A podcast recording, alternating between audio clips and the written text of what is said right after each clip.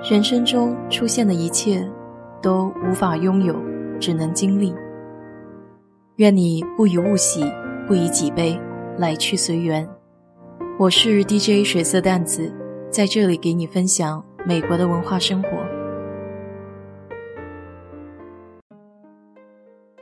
今天来给你聊一聊，在沃尔玛的老家美国，生根开花的德国超市 Aldi。中文名叫奥乐奇或是阿尔迪。想起这个话题，还得多亏一位听友。上周直播的时候，我们聊到芝士，他给我截屏了奥迪的各种芝士，我才知道原来这家超市已经开到中国去了。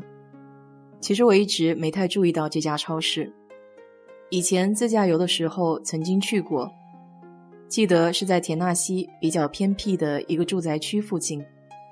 而且记得当时还只收现金，但印象里这家店的东西比较便宜。真正开始关注这家店还是今年疫情开始，不得不使用网上超市购物的应用。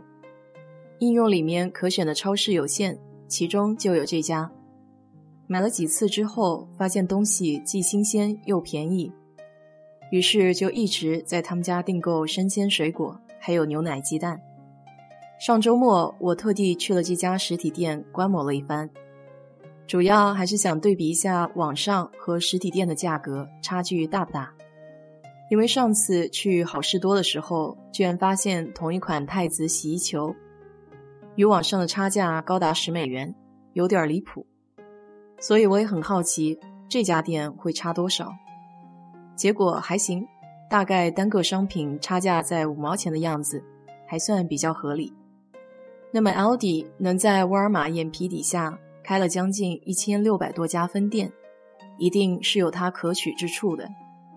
它的战略和普通的便利店不大一样，甚至反其道而行之。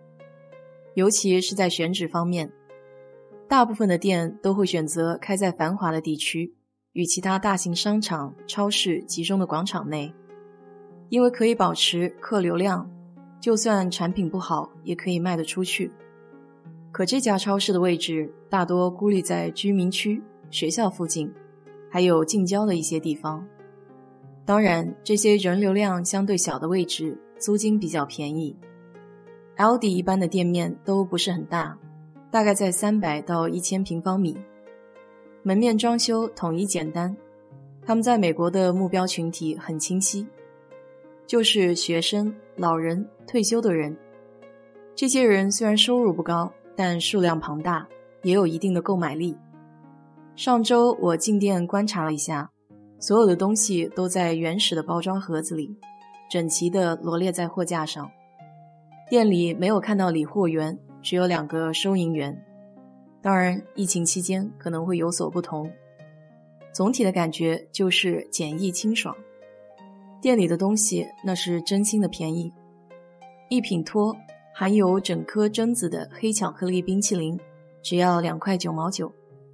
普通超市大概都是三块五以上的价格。还有大西瓜、一大袋葡萄，也都是两块九毛九。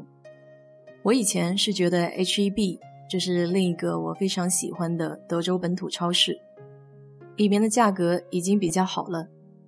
这家超市更是有过之而无不及。而且还有一款非常好喝的桃子味酒，只要三块五。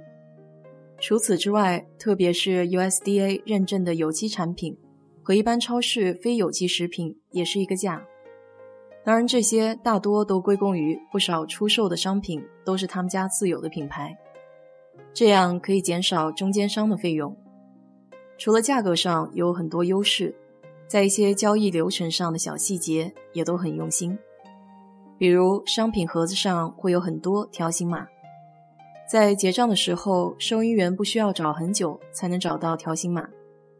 你要是在美国超市买过东西，一定知道我在说什么。没有见过那么悠闲的收银员，通常排队的时候看着他们的操作能急死人。这要是在国内，估计早给老板开了好几回了。还有超市的购物车。一般超市的购物车都会雇佣专人去收集、运输到原地。这家店很有想法，需要用购物车得投币两毛五分钱，当然不是真的收费。买完东西将购物车归还原处，就可以拿回自己投的硬币。这种小举措大大减少了人力成本，售后服务也是一流的，就是退，无论任何理由，无条件退换。这家超市基本上是将运营成本降到了最低。